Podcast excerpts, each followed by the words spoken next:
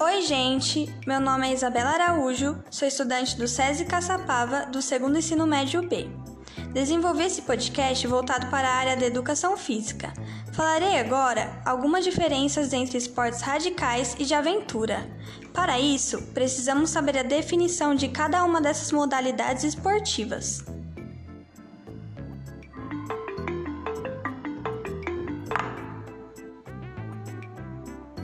Os esportes radicais são práticas de desporto com alto grau de risco físico, atividade de perigo que eleva a adrenalina do corpo devido às condições extremas de velocidade, altura e outros fatores. Para a execução dessas atividades esportivas, é essencial o uso devido de aparelhos certificados para manter a segurança dos praticantes, além de um bom condicionamento físico, mental e uma alimentação saudável e regrada podem ser encontrados inúmeros benefícios na prática desses esportes radicais. Eles diminuem os riscos de doenças, aumentam a flexibilidade, podem ajudar no fortalecimento dos músculos, além de proporcionar a liberação de hormônios da adrenalina, extremamente importante para manter sua saúde e prevenir a contração de doenças futuras. Por serem atividades complexas, que demandam de uma maior preparação em relação às demais atividades físicas, é de extrema importância que o praticante se informe sobre as técnicas da modalidade em que irá praticar, para garantir sua segurança e prevenir lesões e acidentes.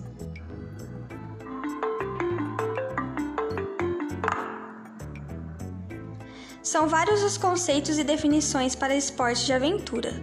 Porém, o mais utilizado é de que esses esportes são aqueles praticados em ambientes naturais, que envolvem um risco moderado e calculado. Basicamente, são formas de exploração. Os esportes de aventura são aqueles capazes de tirar o indivíduo da zona de conforto para se conectar com a natureza e se desconectar com o clima agitado de grandes centros urbanos. Assim como os esportes radicais, os esportes de aventura também podem trazer diversos benefícios, como o autoconhecimento e a autossuperação, o bem-estar e, claro, o próprio divertimento. Fisiologicamente falando, o contato com a natureza e a prática comum desses esportes podem levar ao aumento da produção de hormônios como a endorfina e a adrenalina, como foi visto em esportes radicais. Com isso, nosso corpo e mente passam a ter mais uma, mais uma maior sensação de prazer e bem-estar.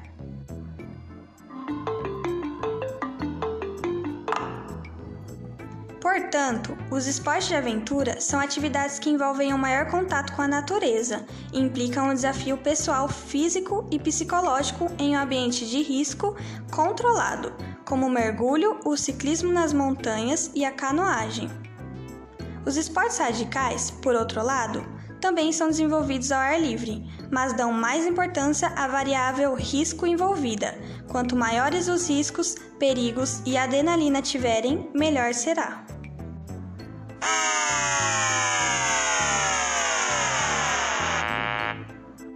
E por hoje é só, pessoal. Espero que vocês tenham gostado e bye bye!